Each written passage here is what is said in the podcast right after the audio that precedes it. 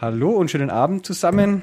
Ähm, an den Mikrofonen sind wieder der Tom und der André. Ihr hört die 17. Ausgabe vom Donautech Radio. Liege da richtig? Jo, 17 ist richtig. Primzeit. 17 ja. ist richtig.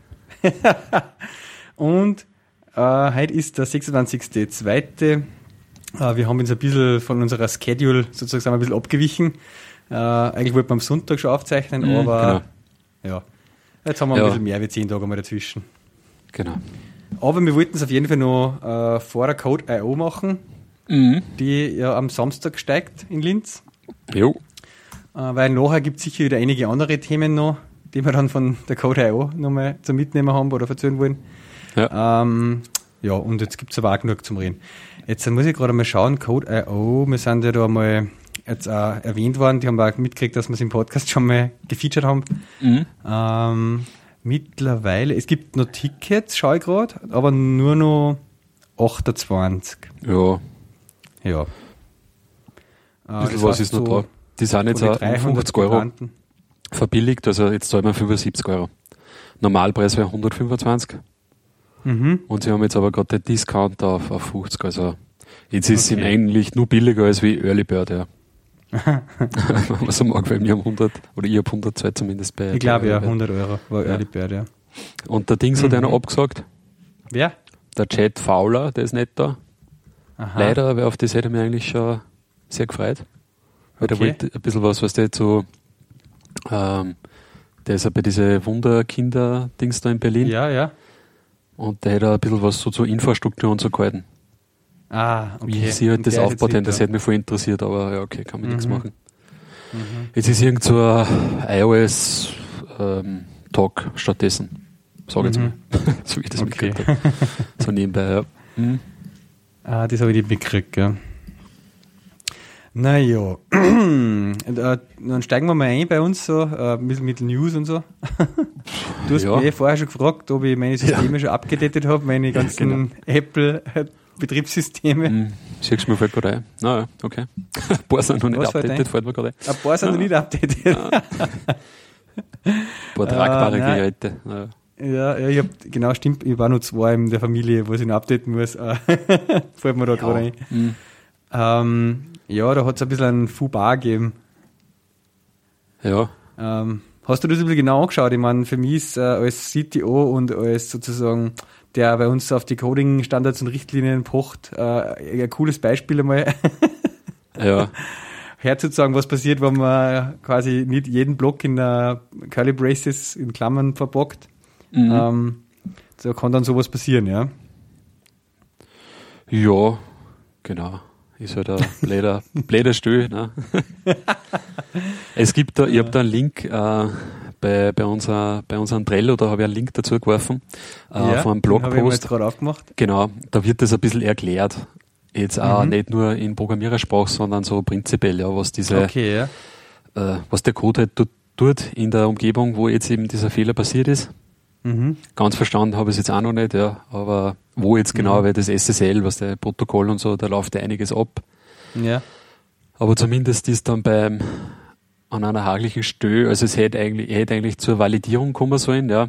Mhm. Und zu der kommt er aber nie durch diesen Codefehler. Ja, ja. ja. Und, und, somit hat er eigentlich. Weil er im Prinzip vorher aussteigt, sozusagen aus Genau, ja, mhm. genau. Und somit hat er eigentlich die eigentliche Validierung von so einem SSL-Schritt.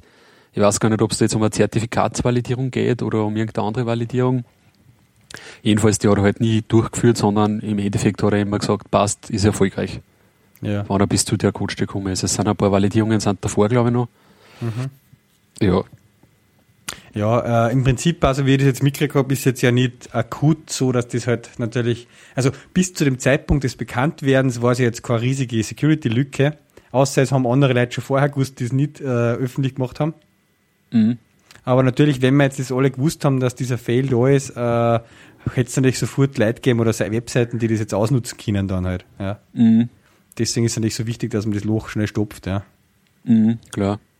Aber es zeigt halt, ich meine, ja, dass so in den Medien und so das wieder ein bisschen natürlich hoch äh, Dings bauscht wird, ist eh klar. Mhm. Aber so, ja, ich habe auch schon viele schreckliche Fehler gesehen in dem Code, was wir gemacht haben, wo du irgendwie denkst hast, ja, okay, Ja, schon, aber da hat jetzt nicht ein paar hundert Millionen Devices. Ja, die ist ja blöd, ne, wenn du so viele Benutzer hast. Ja. aber man sieht da, ja, die kochen alle, alle nur mit Wasser. Hm. Und ist jetzt nicht so, dass da irgendwie die alle dort sitzen und dann Vollgas testen die ganze Zeit anscheinend. Ja. Ja, und sie haben es ja jetzt relativ schnell auch dann ausgebracht an einem Fixer, ich sage mal. Wir, am Freitag ist das bekannt worden und ich glaube am Montag oder was waren für die iOS-Geräte die Fixes da und heute für Mac OS, ja. oder? Genau, ähm, für Mac, ja. Ich meine, witzig, dass sie halt eigentlich dann gleich so viele andere Sachen dazu gepackt haben. Also beim OS X Update, da waren ja dann alle möglichen anderen Features und Fixes auch schon dabei wieder. Die mhm. müssen sie ja schon lange in der Pipeline gehabt haben, eigentlich, glaube ich. Mhm. Aber die Box sollte dann, glaube ich, gleich mit rein da, ja. Wahrscheinlich, gell. Ja. Mail, ein paar Mail-Fixes vom Mailprogramm wieder und FaceTime-Audio und was weiß ich, was dazu kommt. Ja. ja, ich kann ja, mir vorstellen, dass der, der Rollout dann halt auch ein bisschen länger dauert, als, als wir ein Warfile deployen irgendwo hin. Also, ja, schon alleine der Bild wird schon mal ein bisschen laufen. So. Ja. und dann nur, dass du das durchbringst durch, ich meine, die werden das dann doch hoffentlich noch vorher irgendwie so Test, also nicht, Szenarien, Labors oder irgendwas haben. Ja, schätze schon. wo du das nochmal durchspielen willst, also dass das so schnell aussieht, für das war es eigentlich eh relativ schnell, glaube ich. Ja. Klar war, ja. ja, krass halt, ja. Cool, es sind dann wie die JetBrains dann gleich die Werbung geschalten haben. genau, das wollte ich gerade sagen, ja, genau. quasi, äh, wir haben es das gemacht, da haben sie gesagt, so quasi äh, Static Code Analyse halt von einem Ding, Can Your IDE uh, do this too, gell? Ja. Auf Facebook habe ich es gesehen, glaube ich, oder auf, auf Twitter dann sehr retweetet. Geil. Ja, gleich ausgeschlachtet natürlich auch. Was haben sie Jetzt muss ich nochmal schauen, da müssen wir einen Link draufsetzen. Eine JetBrains, schaue aber gerade auf der Facebook-Seite oder haben sie. Äh, genau, Tip of the Day haben sie gemacht am, am Montag. Detecting unreachable code is easy with app code. Can your IDE do the same? ja. Cool. okay, das dann mal gleich mal in die Show nicht da.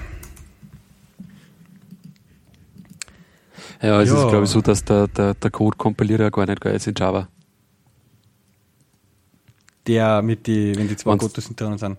Ja, ja, genau. Beziehungsweise. Genau. Wenn, du so einen un unerreichbaren Codeblock hast. Ja. Da hat es mhm. doch auch, hast du das mitgekriegt? Da hat sie auch vom, war das der Phil Schiller? Hat er dann auch irgendwas dazu twittert zu diesem Go to Fail? Na. Ah, okay. Jetzt haben wir dann auch die Tage. Mhm. Um, an dem Tag, wo das halt so äh, auftaucht ist. Ja. Ich glaube, das war er, oder? Ja, wurscht. Egal. Mhm. Hm. Naja. Was hat es sonst noch an News gegeben? WhatsApp ist gekauft worden. Tja. Von Facebook. Weil wir ja ein paar Mal über die ganzen äh, Messenger geredet haben. Mhm. Ähm, ich habe nur heute, wie ich mal mein äh, Threema aufgemacht habe, gesehen, dass die Menge der, der User rasant in die Höhe geschnellt ist, die äh, in meinem Adressbuch sind. Ja. ähm, ich finde es ein bisschen, äh, ich meine, da gibt es ja die Diskussion über den Preis und so und ja, das wird schon irgendwie gerechtfertigt sein, wenn man so die Einzel-User, also per User-Preisen so rechnet von anderen Akquisitionen. Mhm. Aber was ich interessant finde oder ein bisschen fad ist irgendwie die, dass jetzt so viele Leute sagen, ja, und weil jetzt Facebook WhatsApp kauft, so suche ich mal einen anderen Messenger. ja. Ich meine, beides sind einfach äh, Datenkraken oder halt schlechte Systeme, meiner Meinung nach. Und jetzt sind, hat der eine den anderen gehabt, deswegen wird der WhatsApp nicht schlechter. Weißt du, ich meine, das war ja. ja. vorher schon nicht gut. Ja. Das verstehe ich irgendwie nicht ganz. Ja. ja. Wieso, dass da jetzt so viel irgendwie plötzlich Panik kriegen, ja? Weil das ist, ja, vorher schon kein Security da gewesen und, naja. Was mir ja. immer noch abgeht, also bei allen Alternativen beim Freema halt auch, ist einfach, äh, dass es keinen, Des kein Desktop-Client gibt halt, ja, deswegen. Ja, naja, ähm, beim, zum Beispiel, glaube te bei Telegram, oder wie heißt mhm. der? Telegram? Da gibt's ein, da gibt's ja zumindest die Web-App gibt's da, gell? Ja, ja. Das ist ja auch so krass. Die kriegen ja jetzt den vollen Boost, wenn du dir die Top-Charts im, im, App Store und so anschaust, die sind alle überall. Freema ist überhaupt top-paid im Moment. Ja. Mhm. Das Telegram ist top free. Ist halt in Europa, gell? Also ja. in Amerika kommt das irgendwie gar nicht. Mhm. Kommt gar nicht so auf. Ja, weil ja. die Amis scheinbar, das habe ich heute in der Talkshow gehört, ähm, die ist das von Haus aus halt immer schon anders gewesen, weil die SMS dort immer schon eigentlich im Paket dabei waren und gratis waren. Und die, mhm. äh, ja, mhm. auch das Problem, das wir gehabt haben wir bei uns, dass du quasi, auch wenn du so ein Paket hast, teilweise da ähm, noch von Deutschland nach Österreich SMS schreiben willst und das dann was kostet hat zum Beispiel. Ja? Äh, ja. Weil halt Amerika so ja, viel größer ist und da dann nicht so leicht über Ländergrenzen irgendwas hinweg Message mhm. worden ist. Ja? ja. Also durch das haben wir eigentlich da diese Instant Messengers gar nicht so ja, abgehoben. Was halt auch viel, was halt bei uns wirklich der ist, ist halt MMS. Genau, zum, genau. zum Bildversenden halt. Ne? Das, das ist, glaube ich, so ein bisschen der Grund, weil du halt jetzt mit, mit, mit WhatsApp und alle und Threema kannst du ja. Bilder hin und her schicken. Gell? Ja. Das nutzen und die haben ja anscheinend viel. 500 Millionen Bilder am Tag quasi versendet, ja, die User. Krass. Das ist schon heftig. Ja. Also das, das ist nämlich wirklich der, ich weiß nicht, wie das in Amerika ist. Ja. Aber das ist ja heute immer nur absurd eigentlich, glaube ich, dieses mhm. MMS. Ich glaube, das liegt so das ist 50 Cent oder sowas. Ja, das ist ja. Bild. Da das haben sie sich ein bisschen heftig. ins eigene Dings geschnitten, ja, Fleisch. Ja. Ja. ja. ja, die kriegen jetzt alle einen Zuwachs. Man weiß zwar nicht, wieso so, so richtig jetzt, gell? weil zum Beispiel Telegram, ja. ich meine, die sagen, es wird nichts kosten und wir schalten auch keine Werbung. Mhm. Hm, ja. Aber irgendwie werden es dann das auch finanzieren ja, ich glaube einfach auch, dass dieser dass der Benutzer-Account und mit alle Kontaktdaten und so, dass das viel wert ist einfach. Mhm. Und überhaupt mhm. dann auch die Kommunikation mitschneiden, was der. Ja. Das ist, ich glaube, nur so kannst du das auch erklären, wieso, dass die so viel Geld für WhatsApp halt hergeben haben. Mhm. Weil, ja, das sind halt 400 für eine halbe Milliarde Benutzer, gell? Schon, ja, ja. Und das ist immer noch rasant am Steigen halt. Eine Million also pro Tag anscheinend. Ja, und sie sagen halt quasi, äh, ja, dass halt irgendwann in ein paar Jahren das sozusagen dann wieder den Preis noch eher rechtfertigt, weil es dann halt vier oder fünfmal so viele User sind. Ja. Ja. Ja. Ja. Pff, man muss sich ja bewusst sein, dass das irgendwie halt weiter verwertet wird, ne? aber ja. was nicht bei so äh, sozialen Netzwerken oder, oder Dings Messengern. naja. Hm, noch was anderes habe ich in den News drinnen stehen.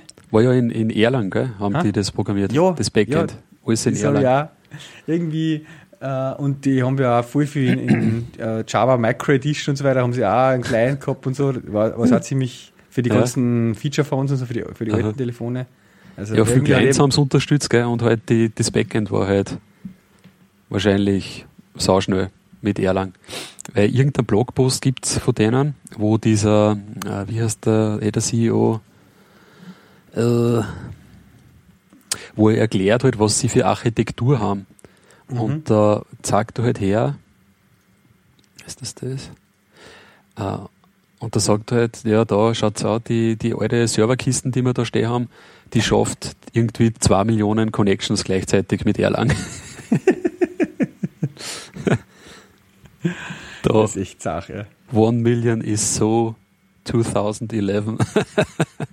Und sie was, können was, halt, was? eine Million ist halt so 2011. Ja, wo hat er das postet? Auf? Warte, weil das da in die, ich hoffe, das ist jetzt der, bin mir also ganz sicher.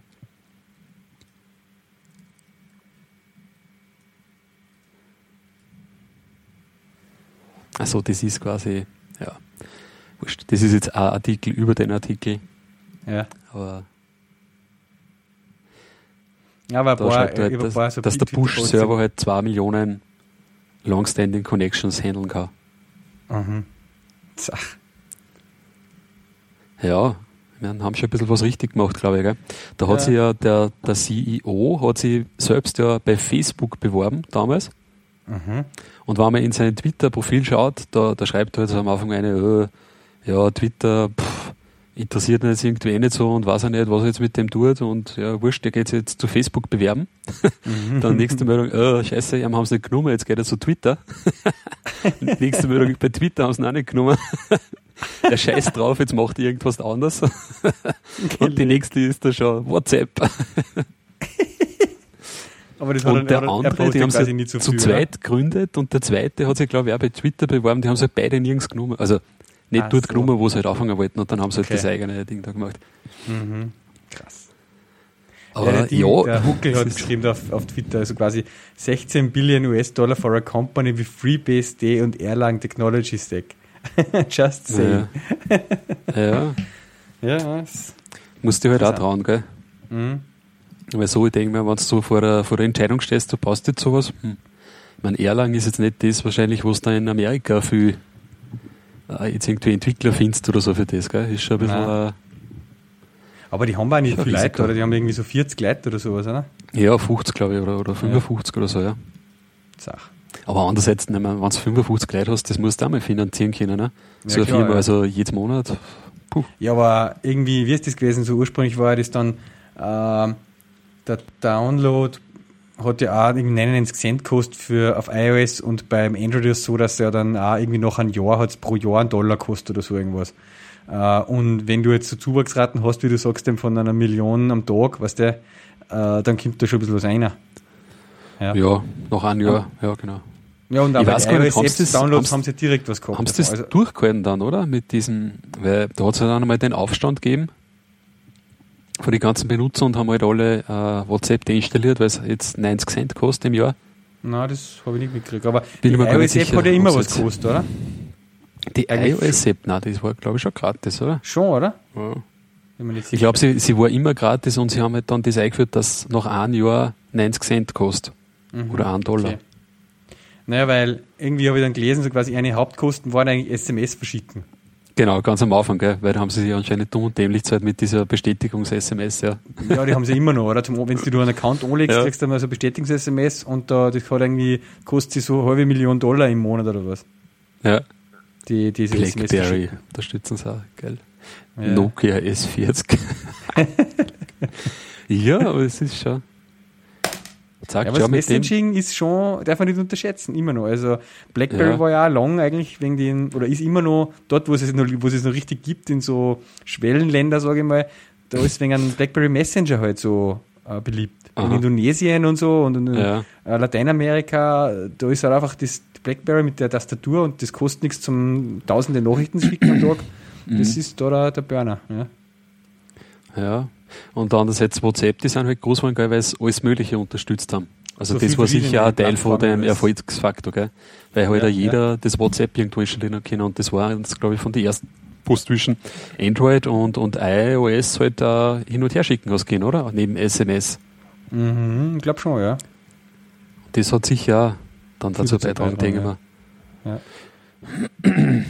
Und es muss ja irgendwo gut gemacht sein, gell? auch wenn es nicht um, also wenn es jetzt ja, wenn du das jetzt von außen betrachtest, geht es ja da jetzt nicht um wirklich viel irgendwo, ja, für einen Benutzer, aber es steckt, glaube ich, schon einiges dahinter dann. Gerade natürlich mhm. mit den Benutzerzahlen, die die dann haben. Also Eben, also infrastrukturmäßig. Infrastrukturmäßig, dass es am Laufen halt da ist, gell?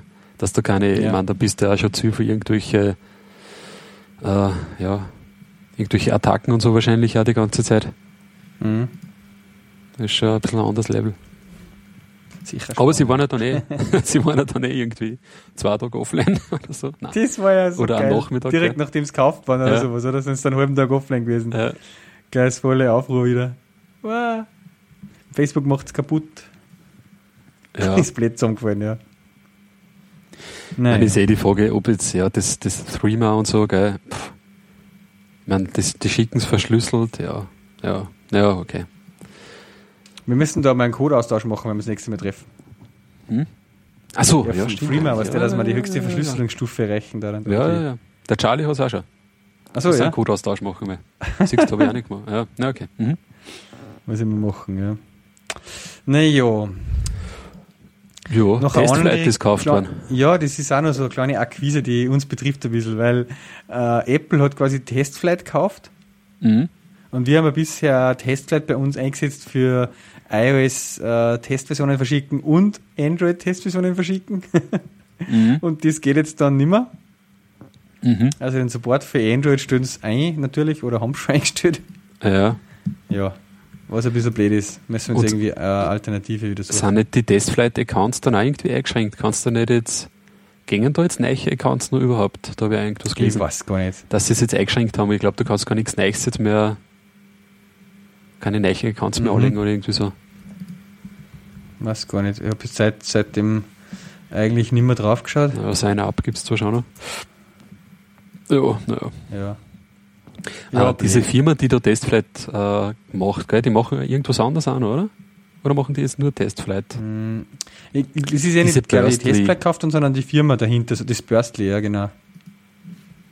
Da, die haben ja dieses Skyrocket auch noch. Was auch das immer ist, das ist, ja. Ja.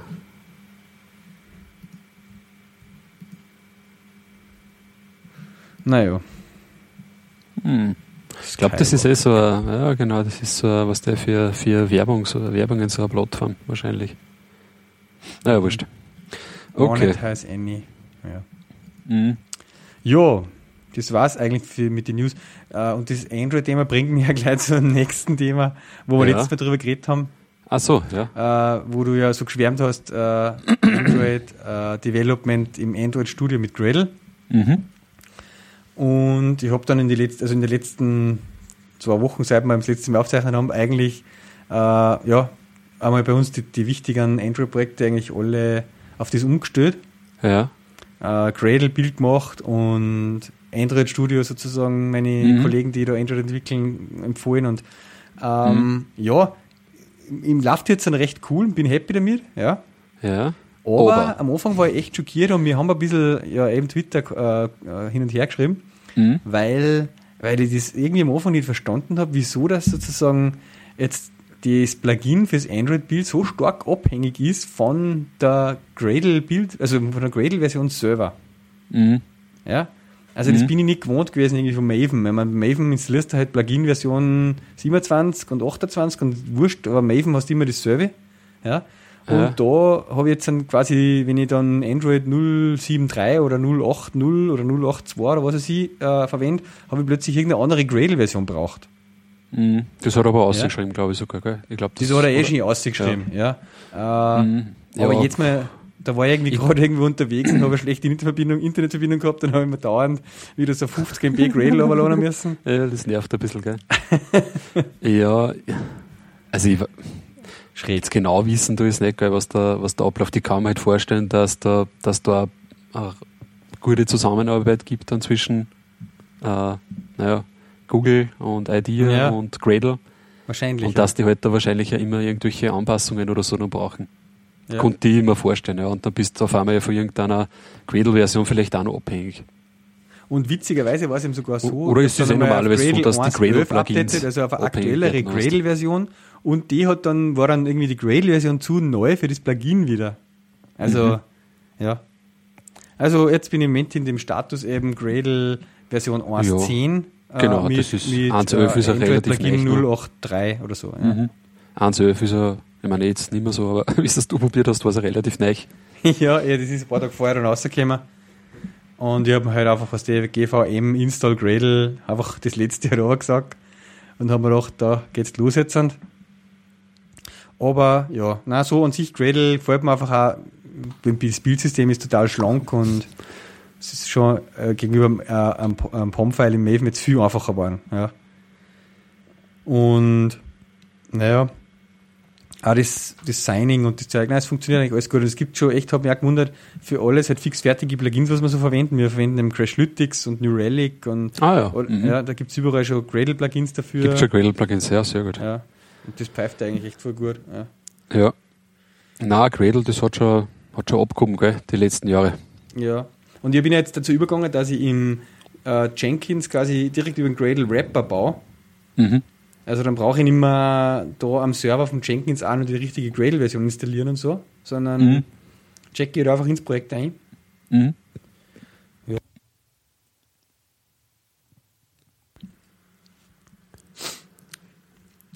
Ja. also seid ihr jetzt zufrieden. Mhm. Mhm. Ein Projekt haben wir dann letzte Woche komplett so einen kleinen Web-Launcher gemacht. Äh, den habe ich gleich mit Gradle halt eigentlich angefangen und fertig gemacht. Ah, ja. Und der ist schon mhm. Store und ist eigentlich gut gegangen alles. Ja. Aha. Ja, wie gesagt, also ich habe auch die Erfahrung gemacht, dass man das über das Android Studio sozusagen ähm, du es über das Android Studio äh, ja, anlegst, die Anwendung und alles darüber machst, tut man sich leichter, als wie wenn man jetzt zuerst versucht, dass man über Gradle geht äh, und halt dann irgendwie das IntelliJ draufsetzt oder so. Mhm. Weil das ja, doch ich irgendwo vorher wirklich im VI quasi mein Gradle Bildfile schreiben, halt nach der Anleitung auf äh, Android, äh, sozusagen mhm. auf der Android-Seite. Ja. Äh, das war ein bisschen schwieriger. Aber äh, was mir die Kollegen auch noch gesagt haben, was sie dann ein bisschen, sie haben unterschiedliche Erfahrungen jetzt schon gemacht. Einerseits, äh, einer war im Zug unterwegs nach Wien und mhm. hat plötzlich nichts mehr damit machen können, weil ähm, das Android-Studio quasi ein Gradle, es macht immer so einen Refresh vom Gradle und ja, da braucht es irgendwie eine Internetverbindung dazu und du musst irgendwie extra einen Offline-Modus umstellen, wenn du das nicht hast, ja, im, mhm. im Android-Studio. Das mhm. war interessant. Und was auch ist, es ist schon also oft auch langsam, wenn du den Gradle-Bild im Android-Studio, wenn er den immer wieder anwirft im Hintergrund, beziehungsweise auf der Konsole.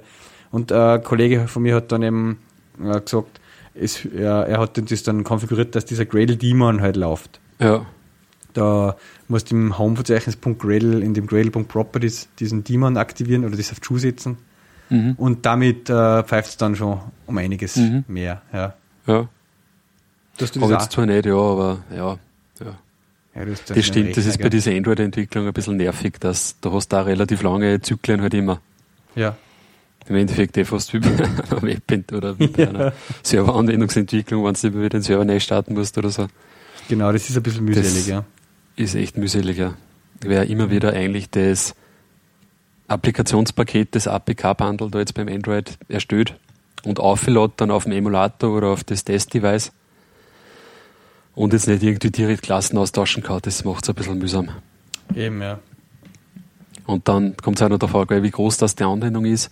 Er muss ja dann auch ja, okay, das braucht er noch einmal machen, aber diese ganzen Jars und so, wo du halt Abhängigkeiten hier hast, die müssen getext werden. Die müssen ja quasi vom JVM-Bytecode in den DEX-Bytecode äh, umgewandelt werden. Mhm. Das dauert auch ein bisschen bei größeren Wobei natürlich das checkt Gradle schon recht gut, wenn die, die verändert ist, ja. haben. Mhm. Ja, also das ist schon cool, das stimmt, dass er ja. immer sagt, up to date, up to date und so. Das haben sie echt im Gradle gut gemacht, ja. Ja. Jo. Mhm.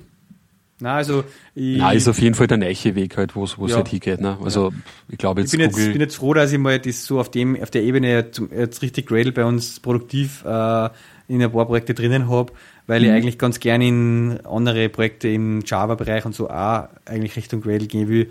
Und auch ja. zum Beispiel im iOS-Bereich gibt es ja auch so Gradle-Plugin. Ähm, das ah, äh, okay. interessiert mich auch schon länger. Ja. Ja, das darf cool. man eh nicht. Ich habe da eh irgendwas im Hinterkopf, dass damals habe ich mal gehört, dass jetzt Gradle, man glaubt immer, die sind so im, im JVM-Bereich unterwegs, weil sie halt ja. halt mit einer Groovy DSL arbeiten und so. Ja. Aber ich habe was im Hinterkopf, dass auch damals auch bei Kunden waren, die halt riesige C++-Builds mhm. und so gehabt haben. Ja. Also es ist sicherlich, da hat sich glaube ich dann auch, war das vor einem Jahr oder was? Oder vor zwei Jahren, da hat sich dann glaube ich auch in die Richtung einiges da im mhm. Gradle, ja, weil da hast du wahrscheinlich da auch wieder irgendwelche anderen Anforderungen an das Build-Tool, das du halt jetzt so beim Java oder GE-Deployment halt nicht so hast. Mhm. Genau, also kann man mir durchaus vorstellen, dass da für iOS auch schon was Brauchbares gibt. Ja, da, da gibt es halt auf GitHub Open Source Projekte für so Plugins und so, ja. Mhm. Ähm, aber auf der Gradle-Seite selber findet man schon einiges drüber, eben, wo sie äh, direkt in einer eigenen Dokumentation hervorheben, eben so gerade so Native Library Building und eben Unterstützung für ja. C, C++, Assembler ja. und da haben sie mit auch Objective-C und so drinnen. Ja. Da gibt es eigene Ob äh, Bereiche über Windows mhm. Resources Building und äh, ja, da sind eigentlich, man, man, glaubt irgendwie, das ist ja, der, wie du sagst, JVM-Ding, aber ja. es ist eigentlich echt ein riesen mächtiges Bildtool für alle möglichen ja, ja, da Building Native Libraries, aha. Ja. Krass. Da bin ich letztes Mal schon ein bisschen drüber gestolpert, ja. Ja, ja, na, ist schon cool. Super gemacht, René, falls uns hört. ja. Ja, okay. Soweit zu dem Thema Achso, über, über WhatsApp Android-Clients haben wir jetzt daherkommen. Okay. Genau, ne, ne, über, über Gradle. Achso, warte mal. Ja, sagen wir so irgendwie über den Weg gekommen, oder? Was, ah, jetzt bin ich aber schon den Faden verloren. Vorher mal über. Wie sind wir jetzt auf die Android-Thematik gekommen? Hm. Ah, über das Testflight. Ah, ja, genau. Genau. Mhm. Ja. Ja, was das jetzt mit den News, oder? Das war's mit den News, ja. Wobei, das, das war jetzt ja schon wieder Programmierthema, also Gradle. Das stimmt, ja. das stimmt. Voll Hardcore, voll unser Hauptthemenbereich. genau, Hardcore. Mhm. Äh, wir da in einer der letzten Sendungen, äh, warte mal, was war das? Die Fuch, na, 14er? Boah, schon wieder zwei zurück, okay. Äh, da haben wir über Jekyll und so geredet und Jekyll verwendet ja äh, Markdown so als, genau. Oder, oder also Jekyll ist jetzt diese statische Ja, genau, äh, dieser statische Webseitengenerator da, da kannst genau. du entweder die, den du jetzt für deinen Prolog hernimmst. Genau, da kannst du es entweder für deinen Blog HTML nehmen oder halt Markdown, standardmäßig. Mhm. Es gibt so dann Plugins für Jekyll, wo du andere halt auch noch hast, bla bla bla, wurscht. Ähm, aber ich habe jetzt einmal ein bisschen recherchiert, weil diese, oder eigentlich, ich habe jetzt für diese Groovy-Dokumentation ein Kapitel geschrieben mhm. und die verwenden ASCII-Doc ja. für diese Dokumentation. Und ähm, dann habe ich mal so ein bisschen recherchiert, äh, ja, was halt da so die Unterschiede sind zwischen Markdown und ASCII-Doc. Und ich muss sagen, gerade für so, äh, so Dinge, wenn du jetzt eine Dokumentation schreibst, ja, oder schon fast so in Richtung Buch gehst oder so, mhm. da ist ASCII-Doc schon um einiges cooler als wie Markdown. Mhm. Einfach weil es schon viel, viel mehr Features hat. Da hast du zum Beispiel, was weiß ich, kannst jetzt in einem Source Code Beispiel kannst einzelne Zeilen markieren ja, und äh, er rendert da dann halt automatisch so ein äh, so ein Kreis mit einem Answer hin, ja, für die erste Fußnote ah, und ein Kreis okay. mit einem Zweier für die zweite und so. Mhm. Ohne dass du irgendwas machst. Oder jetzt haben sie ein Plugin ausgebracht, da kannst du quasi im ASCII-Format, äh, da gibt es eine Syntax, wie du quasi dann generierte UML-Diagramme einkriegst. Ja. Mhm. Das ist auch ganz cool. Und so Advanced Features haben die halt da drinnen. Natürlich auch so Geschichten wie Bibliografie, dass das gescheit dargestellt wird und so, ja. Okay, das ist quasi so ein bisschen eine Tech-Konkurrenz. Ja, ja, eigentlich ziemlich, genau. Mhm. Weil es eigentlich relativ leicht zum Erlernen ist. Und es gibt da eigentlich eine ziemlich umfassende Dokumentation dazu. Man kommt auch jetzt an sich, wenn man Markdown-Wissen hat, kann man auch mit dem, also mit der Syntax das Schreiben in ASCII-Doc, soweit ich das mitgekriegt habe. Also die unterstützen das explizit. Ähm, ja, aber du kannst halt dann auch weitergehen. Und zum Beispiel jetzt in Groovy, da ist es so, dass diese ganzen Source Code Beispiele auch ähm, in Wirklichkeit eigentlich in Tests, in ganz, in ausführbare Tests drinnen stehen. Und das ASCII-Doc geht dann beim Generieren her und schneidet sie die relevanten Sektionen quasi aus dem Test aus. Mhm. Da gibt's quasi auch in einem, in einem Kommentar-Tag irgendwas Start und dann kommt irgendwann ein Tag irgendwas End und das dazwischen kann er ausschneiden. Und das ist aber ziemlich cool, weil du natürlich das alles testbar hast. Ja, das läuft mit bei einem Continuous Integration Build und sobald irgendein Beispiel kaputt ist in deiner Dokumentation, mhm. ja, fällt das natürlich. Okay. Und lauter ja, so und Features. Was für ja. Dokumentation hast du für ein Kapitel? Ich habe jetzt einmal ein Testing Guide geschrieben. Da gibt's das ist jetzt, glaube ich, jetzt noch nicht in der 2.2er, im 2.2er Branche ist es nicht, aber im 2.3er ist drinnen mhm. im aktuellen Master. Okay, muss ich mir mal anschauen dann. Ist ja so Bist geil auf dem GitHub. Thema oder dass du dann mit, wer hat dich da gefragt oder wie wird? Nein, was der, ich tue da die ganze Zeit immer ein bisschen was contributen und das war, ja, einmal wo man denkt, passt wieder mal, genau, ASCII-Doc wollte mhm. man sowieso anschauen. Okay, ja. Mhm. Ich meine, ich habe dann kurz überlegt, ob ich meinen Blog wieder umstellen soll. dann auf ASCII-Doc. Aber so arg ist das. Also so viel technische Dokumentation oder was habe ich jetzt auch. Naja, teilweise schon. Manche Features waren schon cool, aber ich komme aus, sagen wir so, mit Markdown. Mhm. Geil. Und das ist so cool, das GitHub unterstützt ja ASCII-Doc im Übrigen.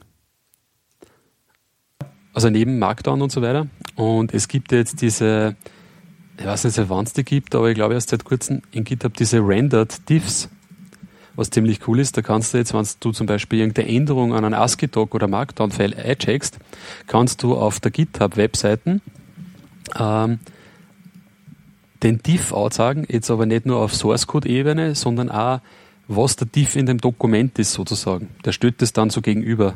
Render Diff heißt das. Mhm.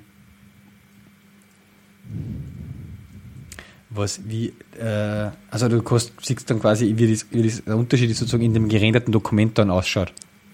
Genau. Mhm. Habe ich auch nicht gewusst. Bin ja auch da erst draufgekommen, wie man dann denkt, aber, was? Was ist das? Mal schauen, ob ich da ein Beispiel finde.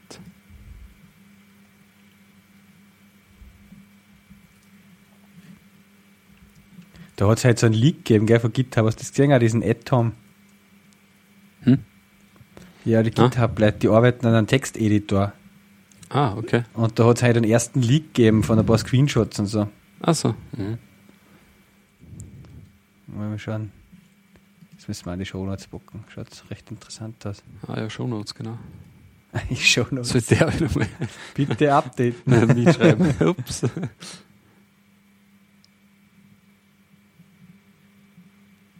Mhm.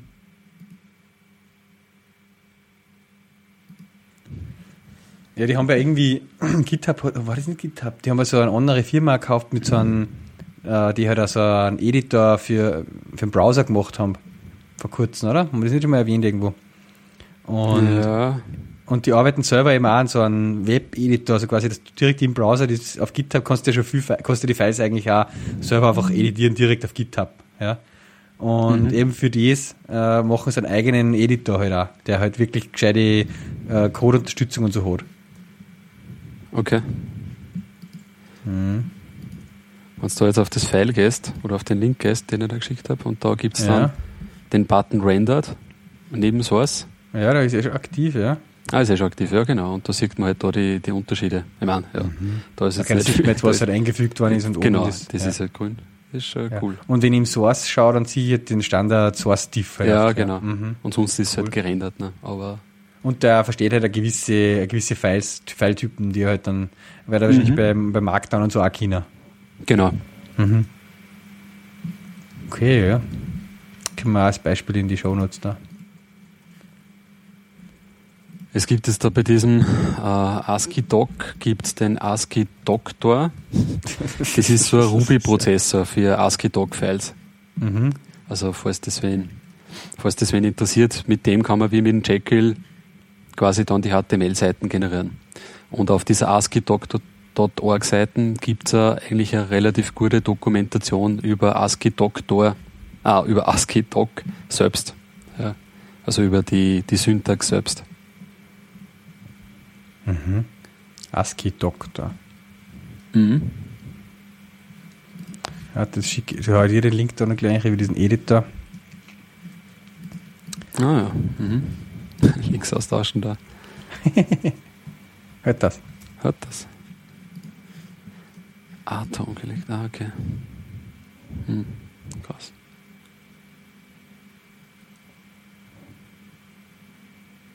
Erinnert an Sublime. ja, erinnert mir auch nur an das eine neue Projekte, oder? Von den Kollegen aus Linz, wo es der in der Link, auf der linken Seite sozusagen den Markdown ah, ja, hast ja. und auf der rechten Seite gleich das gerendert. Mhm. Äh, was ja, auf der Ding vorgestellt haben, gell, auf dem genau. äh, JavaScript Meetup. Genau. Mhm. Ja, ist cool, bin gespannt. Ja, habe ich nur interessant gefunden, so als wenn wer mhm. was sucht, was jetzt ein bisschen über Markdown halt hinausgeht. Mhm. Und wo du jetzt ein bisschen ja, so Features hast, mit denen du eigentlich auch ein Buch schreiben konntest. Mhm. Dann ja, also ist sicher ASCII Doktor zum Empfehlen. Und mir taugen diese, diese, wie soll ich sagen, so, so, äh, ja, so Sprachen, die halt so, so Markdown-ähnliche Syntax haben, ja. Mhm. Na, Markdown an sich ist ja eine coole Geschichte, ja. Genau. Was nicht da hat es ja früher auch irgendwas so gegeben, sowas, wo man quasi äh, während man, also ich weiß nicht, ein Kollege in der, im Studium hat das mal verwendet für die ganzen Programmierübungen, dass er sozusagen, während er den, das, das Programm schreibt oder den Code schreibt, quasi direkt in dem Code auch schon die ganze Dokumentation eingebettet hat äh, und dann sozusagen das da außergerendert worden ist mit Codebeispiele und so weiter. Ja, das, der mhm. hat quasi dann eben, ja, wie wenn er einen Text schreibt halt und dann immer wieder zwischen die Textstellen hat er den, die, die Codezeilen gemacht, ja äh, mhm. Dann am Ende ist es aber ein lauffähiges Programm gewesen und gleichzeitig das Dokument, was er halt abgegeben hat für die Übung. Ich weiß jetzt okay. nicht mehr, welche Technologie das war. Das mhm. war schon ganz, also ich meine, ist ein ähnlicher Ansatz, wenn ich mir jetzt das denke, was du sagst, mit dem, dass man ja. da so Code-Teile markieren kann, die dann halt ausgerendert werden und so, ja. Genau, mhm. Genau. Also da ist wirklich so, da gibt es halt irgendeinen G-Unit-Testfall. Da wird quasi nur in die Kommentare halt markiert, was gehört, was ist wie getaggt. Man taggt das eigentlich nur. Und ja. im, im Dokument kannst du sagen, du, jetzt bind nur an der Stelle das Beispiel mit dem Tag ein. Mhm. Und ja, na, das ist schon cool. Also die haben dann auch im Detail so Features, wenn du zum Beispiel sagst, beim, beim Einbinden von Source Code, ja, äh, du magst zum Beispiel den Intent entfernen in dem Source Code Beispiel, weil oft ist es ja so, dass du im, in deinem JUnit-Test hast du eine ganz andere Einrückung als wie die, mhm. die jetzt dann passen würde an dieser Textstelle. Ja. Das kannst du dann auch steuern über Parameter und so. Das ist schon mhm. ganz, also schon durchdacht. Mhm. Mhm. Und ich habe das jetzt eh in, in die Links noch dazu gegeben. Es gibt dann auch Jetzt eben, wenn man das in einem Bild integrieren mag, und das wird jetzt auch bei dem, beim Groovy-Bild verwendet, das, das ASCII Doctor Gradle Plugin, wo man halt dann eben den ASCII Doctor, sprich den Ruby-Prozessor da aus dem Bild aus ausstatten kann, aussprechen kann. Okay. Ich glaube, das hat eh der, genau, das hat eh der Andres gemacht. Den wir bei der Great Conf auch gesehen haben damals. Wer? Der Andres Almirei. Achso, ja. Das ist der, der, der mhm. Griffon Mensch. Vor die Kanuleit. Genau. Mhm.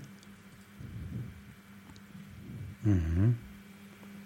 Ich glaube, ich glaub, das, was der da hergenommen hat, mein Kollege, was ich meine, ist Toxigen. Ah, ja, genau. Stimmt. Das ist aber schon. Ja, das gibt es seit 97 oder so, ja? Ja, ich glaube auch. Ja, nein, ich habe jetzt gerade Wikipedia nachgemacht, Toxigen, 97, also die sind released worden. Ja. Das wird aber immer noch weiterentwickelt. Also gibt es das letzte Release am 24. Dezember 2013. Aha. Und das ist eben auch genauso, ja. Da kannst quasi, schreibst halt viel mehr Kommentar wie Code, aber im Endeffekt mhm. kommt dann ein fertiges Dokument halt raus, eine Dokumentation auch für den Source Code und alles, ja. Aha. Das ist ziemlich, ja, das hat damals ganz cool ausgeschaut. Das ist halt meiner Meinung nach halt eher, ähm, ja, für wissenschaftlichen Bereich oder sowas, ja. Mhm. Oder, ich meine, es passt da für so Sachen jetzt wie die Library wie Groovy und so, das gehört natürlich ordentlich dokumentiert und so, da macht sicherlich auch Sinn, dass man da ein vernünftiges Tool für das hernimmt, ja. Ja, ja, genau. Ja. Da ist, da hat es, glaube ich, in der, also es hat in der Mailinglisten da dann so ein, wie soll man sagen, so ein, so Aufruf ergeben, dass halt die Leute vorschlagen sollen, ja, ob das jetzt, ob sie jetzt da ihren Markt annehmen würden oder irgendwas anderes, ne? Mhm. Aber ja, im Endeffekt, ich glaube, es war schon relativ bald klar, dass äh, das ASCII das ASCII Doc wird. Hm. Ja. Okay, ah, das, Na, das Doxigen hat mittlerweile auch Markdown Support und alles. Mhm. Interessant. Mhm. Ja, das wird auch weiterentwickelt. Tja. Glaubt man gar nicht. das ist, Wahnsinn, ein Projekt von 1997 ist geil. Aber ja, die Webseiten schauen auch so aus. Wie aus den 90er Jahren. Mit Frames. Wie wird's da? Geil. Ich hau's auch mal in die Show Notes. Ja. Cool, cool. Dimitri Toxigen. Dimitri Toxigen. Ja. Jo! Groovy-Dokumentation und neueste Entwicklungen war das. Stimmt eigentlich, ja. Also heute kann ich noch was dazu erzählen. Heute ist Groovy 222 released worden. 222. 222, genau. Ja. Äh, diesmal war es eigentlich das erste Mal, dass sozusagen direkt einmal auf Bintray released worden ist. Mhm. Das heißt, der Bild hat sich dementsprechend geändert, dass die ganzen Artefakte, die da generiert werden, halt auf Bintray JCenter geladen werden und von dort dann quasi weiter propagiert werden auf, auf Maven Central. Mhm. Ja. Ähm, ich glaube, ansonsten waren aber nur, waren aber nur Bugfixes drin.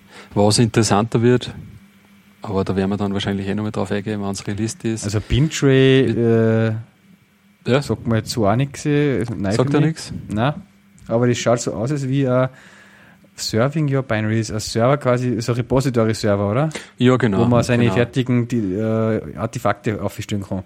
Ja, und der wird für ziemlich viel. Hat jetzt so, was das, so eine soziale Komponente halt auch dabei. Du kannst halt dann die Projekte, die dich interessieren, kannst halt folgen. Mhm. Und kriegst dann auch mit, wenn da eine neue Version ja. kommt, sozusagen, oder? Genau.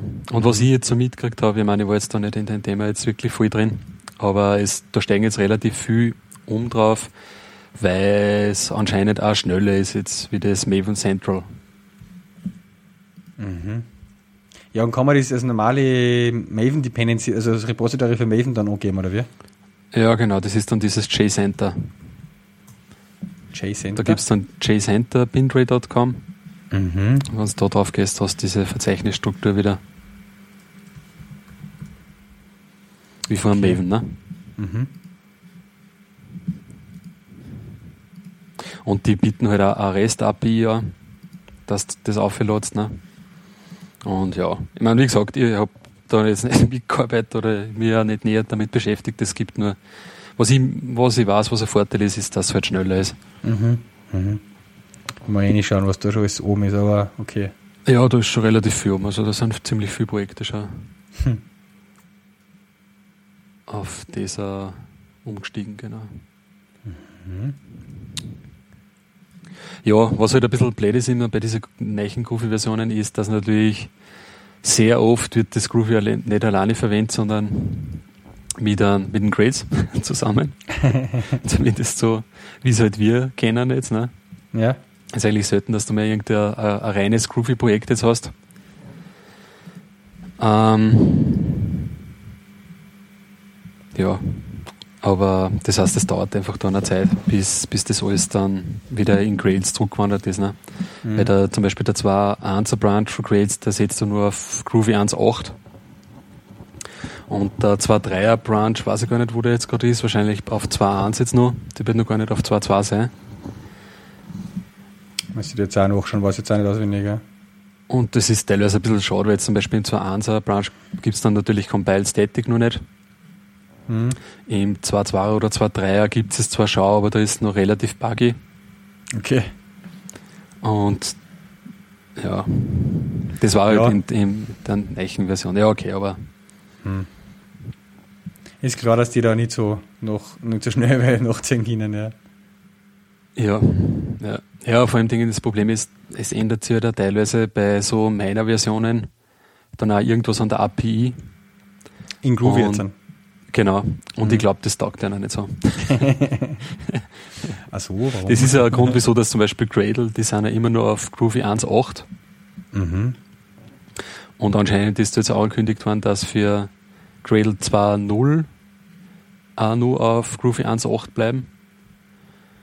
Aha. Und das hat anscheinend nur den Grund, dass halt äh, binär kompatibel bleiben, sozusagen mit die ja, mit 1.8. Mhm, mhm.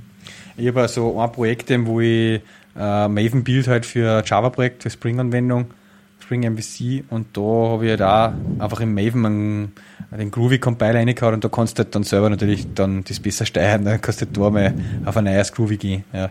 Ja. Das ist das halt im Grails schwerer. Ja. ja. Aber so ein reines Groovy-Projekt habe ich, hast du sowas? Ich meine, sowas habe ich noch nirgends. Natürlich kommt das jetzt, ja. ich glaube mit Spring 4 kannst du jetzt dann eben eigentlich alles in Groovy machen. Du brauchst überhaupt kein Java. Mhm. Äh, aber ja, da bin ich noch ein bisschen entfernt davon. Ja. Ja. Mhm. Ja. Na, reines, ja, was der G-Contracts so, habe ich halt, die Bibliothek, also, ja. aber das ist halt aber jetzt an sich jetzt kein ausführbares Projekt. Ja. Jetzt irgendwie in dem Sinn, dass da jetzt eine Applikation läuft oder so. Mhm. Ich meine, es gab ein Tradeback zum Beispiel, gibt es ja. Weiß nicht, hast du von dem schon gehört? Nein. Das ist vom, vom ah, Luke Redback, Daly. ja, okay. Redback, Red genau. Ja, der, diese, der Luke Daly, der arbeitet ja eher an, oder war zumindest lange Zeit Grails Committer. Mhm. Ist er zwar immer nur, aber ich glaube, er ist derzeit nicht so aktiv. Ja. Und arbeitet auch bei Gradleware. Genau, das hat er auch auf der GradeCon vorgestellt einmal da.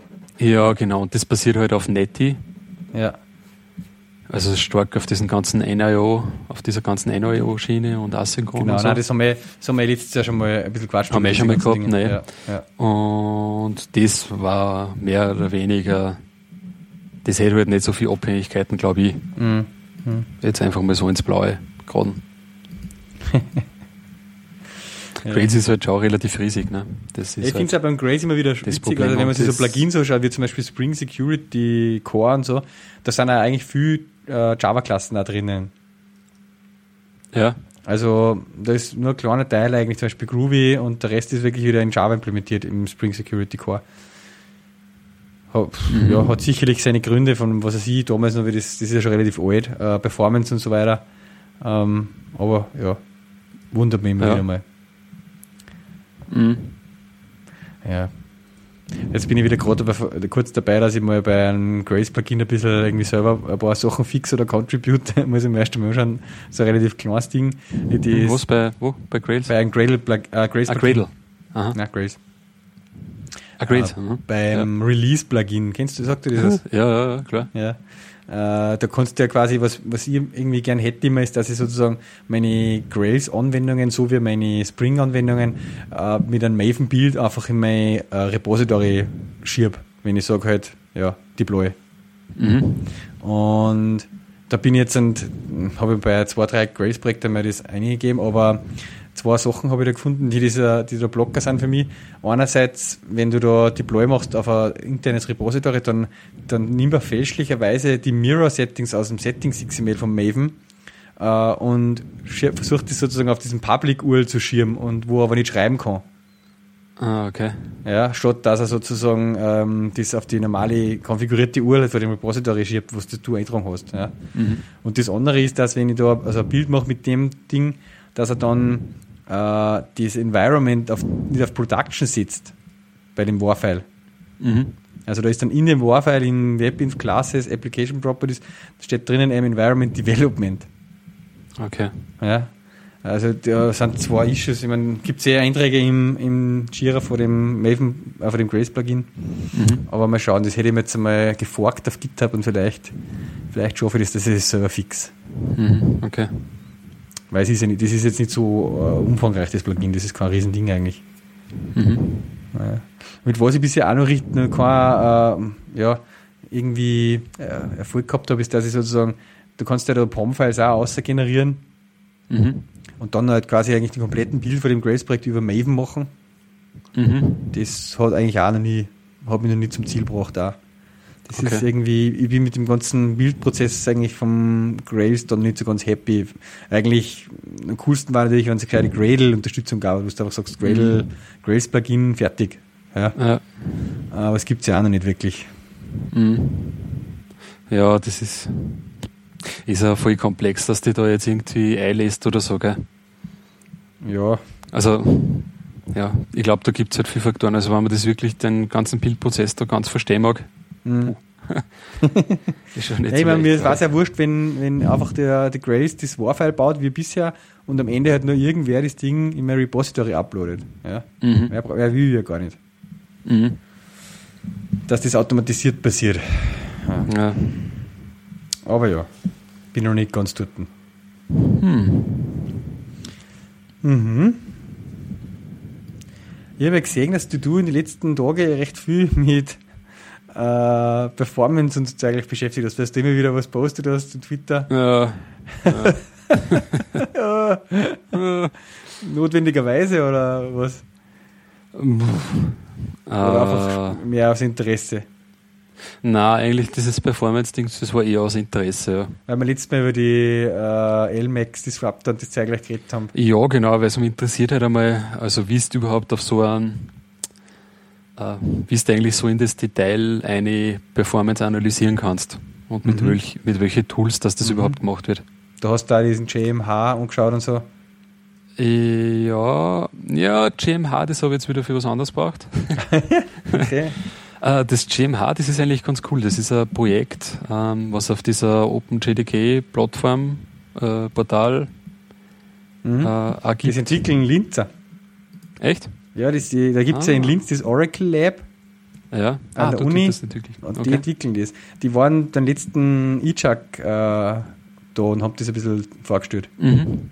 Ziemlich, ah, cool. ziemlich interessante Geschichte. Ja, ja ich habe das auf, auf GitHub ähm, bei einem, ja, bei einem, bei einem Kollegen quasi gesehen, der das eingesetzt hat. Ja. In, ein, in Verbindung aber mit einem Gradle-Bild.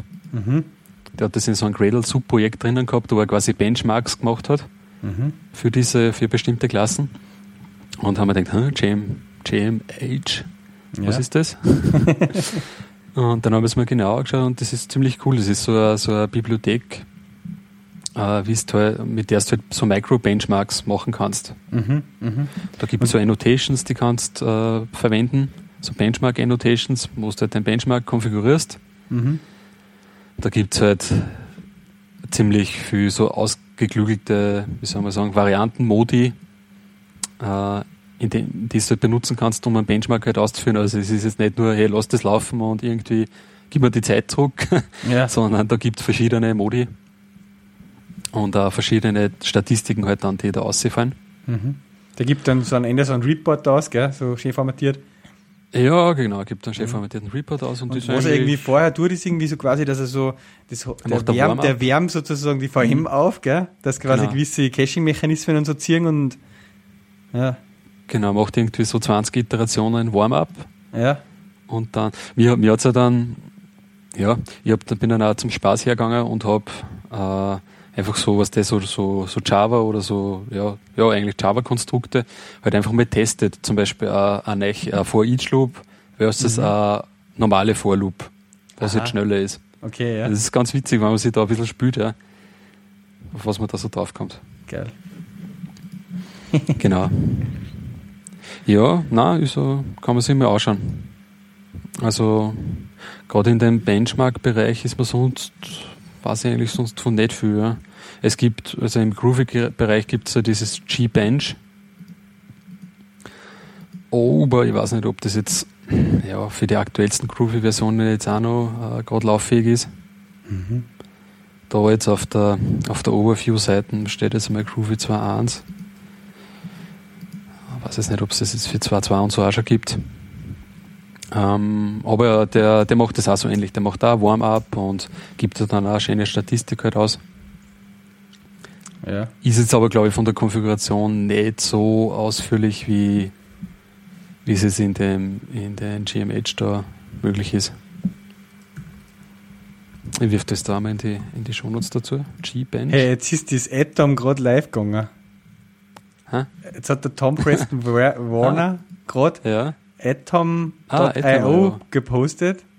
Ja. Und die Seite ist jetzt gerade live gegangen. Vorher war es noch auf Zoom, wir zuerst draufgeschaut haben, vor ein paar ah. Minuten. Ja, cool. Und jetzt kann man so ein Invite anfahren. A hackable, hackable Text Editor for the 21st Century.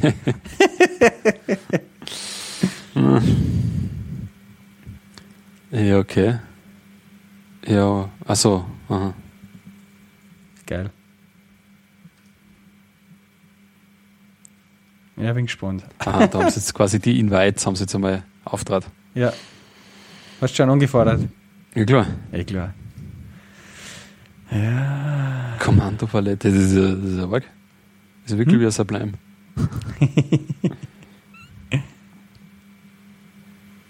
genau, die gleichen Shortcuts. naja, okay. Hm.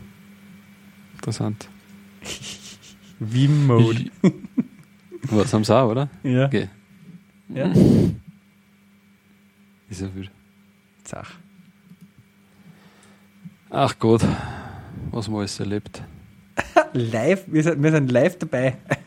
live dabei, lesen Invite. Einschalten. Say hi. Den Invite-Mechanismus hier.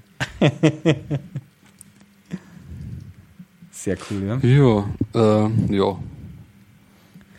Genau, wo waren wir? Bei die Benchmarks. Benchmarks, ja, ganz cool. So, kann man sich mal anschauen, das. Ich weiß nicht, haben Sie jetzt irgendwas gesagt? Ist das jetzt quasi fertig von der Entwicklung her oder mm, werkeln die da immer nur dran? Mm, weiß nicht, also das habe ich nicht so richtig mitgekriegt dann, glaube ich. Also okay sie glaube ich dann schon noch weiter an dem. Ja. Aber was jetzt. Ich meine, das ist jetzt auch von der, von der Dokumentation, muss man sagen, ein bisschen ausbaufähig, weiß noch, glaube ich. ja, die, also die Lebenswelt ist sehr die, spartanisch, ja. Die Source Code Examples sind ja, genau. relativ, ja, da kann man sich halt durchlesen. Äh, auf was die hauptsächlich irgendwie einen Fokus haben dort und was eigentlich, wo es gleich die mehrere Arbeit jetzt einstecken, ist in diesen äh, Compiler da dann in den Neichen, der in Java entwickelt ist da.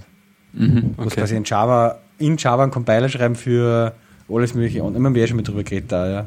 Mhm. Das haben sie da ein bisschen auf dem Ejecting vorgestellt. Mhm. War das dann auch die mit diesem Class Reloading Geschichte? War das der? Nein. Das war jetzt wieder was anderes. Nein, das war was anderes. Oder, naja, nein, der hat jetzt einen Vortrag gehalten überhaupt über Java Performance und so und hat halt ein paar äh, so Sachen aufgezeigt, wo man halt einfach äh, nicht glauben, glauben würde, oder wo man sich auf die Frage stellt, was ist schneller in Java, das oder das und hat halt erklärt, warum mhm. das, das schneller ist und so. Die kennen sich da gut aus, ja. Mhm. Mhm. Na jo, was haben wir denn noch auf der Themenliste? Ich habe noch was Kleines, was mir die Wochen ja. aufgefallen ist beim Grails wieder. Äh, ich habe mich im IntelliJ gewundert, wieso dass ich plötzlich bei meinem Grails-Projekt nicht mehr die Bagen kann. Aha. Okay. Und bei, bei keinem Projekt mehr stehen geblieben ist. Ja? Hm. ja. Äh, und dann habe ich relativ schnell dann erkannt, dass das an diesem Forked Mode liegt, der da jetzt bei 2.3 standardmäßig drin Achso, du hast upgraded, oder? naja, ich habe ich hab Upgrade gemacht ja, und habe mir ein paar Sachen umkopiert, halt dann von, ins Bild-Config äh, von dem, äh, ja, also Grails Upgrade ist sowieso so ein Thema, wie man das am besten macht, weil wenn du nämlich normales Upgrade machst, dann ähm, tragt er ja nicht überall alles ein, was er jetzt standardmäßig in die Files eintragen würde. Also ja zum Beispiel im Bildconfig, wenn du jetzt ein neues Projekt anlegst, das schaut eigentlich schon ziemlich anders aus, als wenn du mit einer Version vor einem Jahr ein neues Projekt mhm. angelegt hast. Ja. Und ich gehe dann oft her und mache mir irgendwo ein Fresh Project quasi in einen Folder und vergleiche ein bisschen die Files halt, ja, Bildconfig mhm. und Config und schaue halt, was da jetzt so drinnen ist, was ich noch nicht habe, ja. Mhm. Ähm, und dann hole ich mir halt das um, äh, was, ich, was ich gut finde oder so, was ich interessant finde. Ja. Und ja. unter anderem habe ich mir zum Beispiel den Forked-Mode reingeholt und der war halt dann dafür zuständig, dass, ähm, wenn ich in IntelliJ das gestartet habe, hat er halt den Grace, äh, die VM für Grace gestartet und die hat dann wiederum den Tomcat gestartet in einer anderen VM.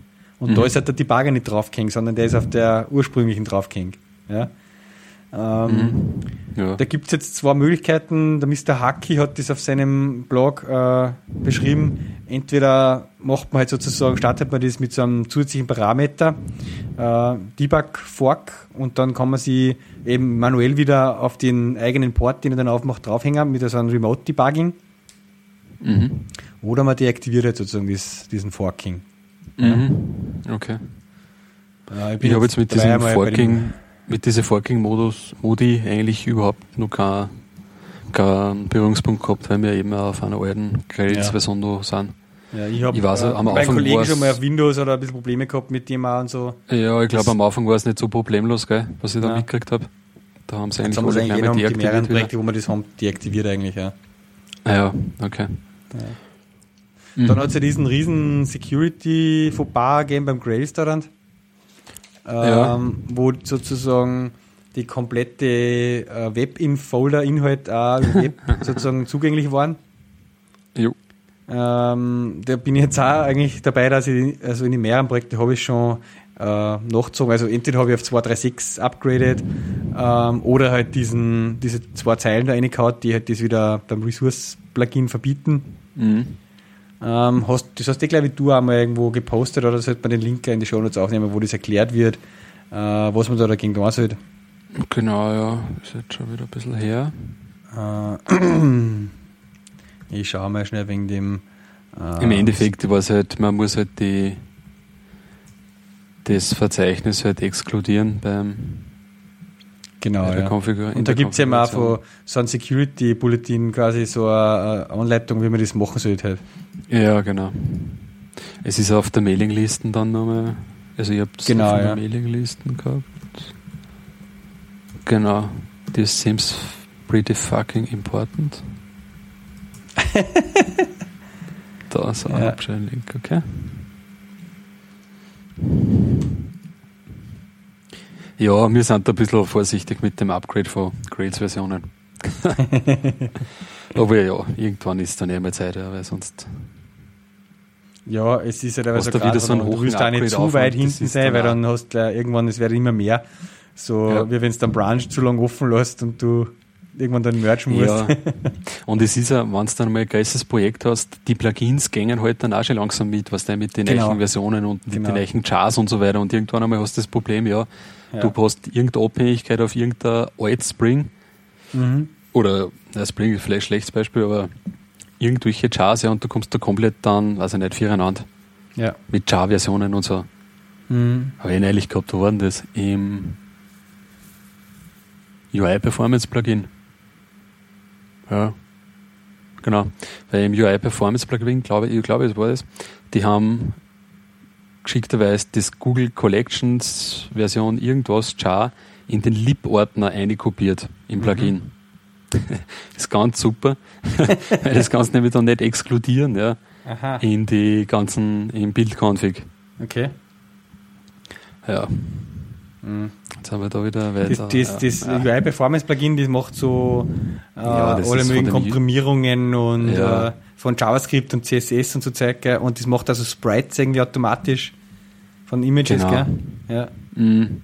Okay. Oh, den Link eine kopieren da. Einsatz, ja. ich habe ein Problem gehabt beim 2.3 Upgrade, dass äh, irgendwie ich habe Jasper Reports drinnen zum Beispiel und der hat äh, Commons Collections Version 2.3 oder so hergenommen. Und mhm. im, Group, im Grayson Neich haben sie irgendwie Commons Collections 3 oder irgendwas uh. als Abhängigkeit. Okay. Und ja. das hat sich dann auch nicht vertragen. Dann hat er beim Bild immer geschrien.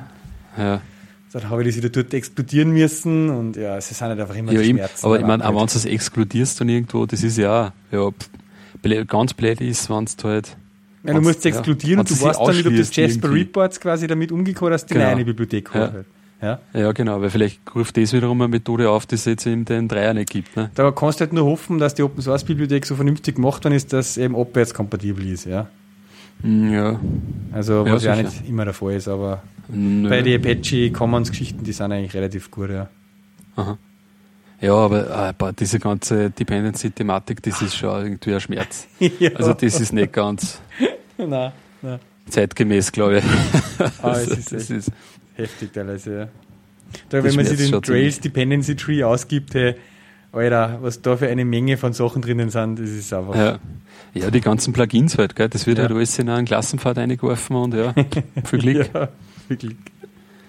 das ist schon. Ah, herrlich, dass das funktioniert eigentlich, ja. Weil man weiß ja, nicht genau, schon. wenn alles in dem Klassenpfad ist, du kannst ja da überhaupt nicht sagen, was vorher zieht und so, wenn zwei gleiche drin sind und ist so scheiße. Ja. Mhm. Naja. So ist das. Das war jetzt der, ah ja, der Grails Fakt, ja. Mhm. Ja, äh, weiß nicht, machen wir noch Programmierthemen oder haben wir jetzt mhm. dieses Unit-Test versus Integrationstest Nein, versus sinnlose, das haben wir nicht sinnlose Tests? Aber, aber sinnlose. Ja, sinnlose sinnlos. Tests gibt's. Gibt's zuhauf, gell? Gibt's. ja.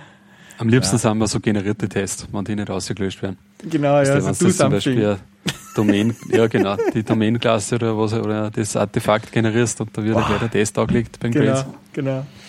Dann fällt wieder wegen dem der, der Jenkins-Bild, das irgendwer nicht ausgelöscht hat. Das ist ah, sinnlos. Ja, das ist sinnlos zum Beispiel, ja.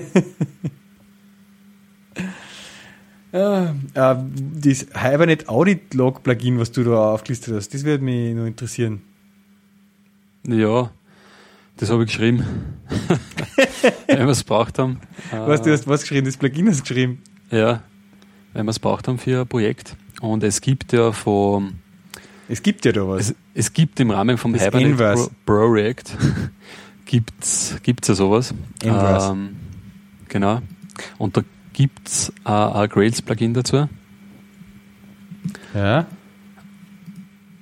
Das ah, habe ich mal als Prototyp irgendwo eingesetzt in einem Projekt, wo ich mal ja, demonstrieren genau. wollte. Wir setzen ja das ja. Inverse für unsere Java Spring Anwendung auch ein für Hibernate. Ah, ja, okay. Bei uns im Timer sind. Mhm. Äh, aber das Grails Plugin hat mich nicht so gut angeschaut Nein. oder nicht so aktuell irgendwie. Nein, mir auch nicht. Und ich bin jetzt, ich bin schon, ich bin wirklich, ich glaube, das habe ich schon mal gesagt, ziemlich vorsichtig geworden mit so Plugins die einfach mal einwerfen ins Projekt, weil ja, wenn die halt mhm. nicht mehr gewartet werden, hast du halt irgendwann einmal ein Problem, wenn du weitergehst mit der Grails-Version. Ja, so wird da zum Beispiel letzte Änderung 11. April 2013. Da ist schon ja, gar nichts genau. mehr passiert, da muss man dann schon vorsichtig sein, ja. Ja. Ja, und jetzt haben wir halt, oder habe ich halt so ein, so ein, es heißt Grails Hibernate Audit Log Plugin geschrieben. Mhm. Ist jetzt aber noch nicht jetzt auf, auf Grails.org Plugins oder irgendwie so weil es eigentlich nur in der Entwicklung ist. Mhm. Aber prinzipiell ist da so, ähm, da kannst, wenn du dieses Plugin inkludiert hast, kannst du bei einer Domain-Klasse so ein Auditable Static Property dazugeben. Und sobald die Domain-Klasse markiert ist mit dem Auditable, ist mal prinzipiell für das Audit-Log relevant. Ähm, standardmäßig ist jetzt bei dem Plugin so, dass äh, nichts inkludiert wird. Aha.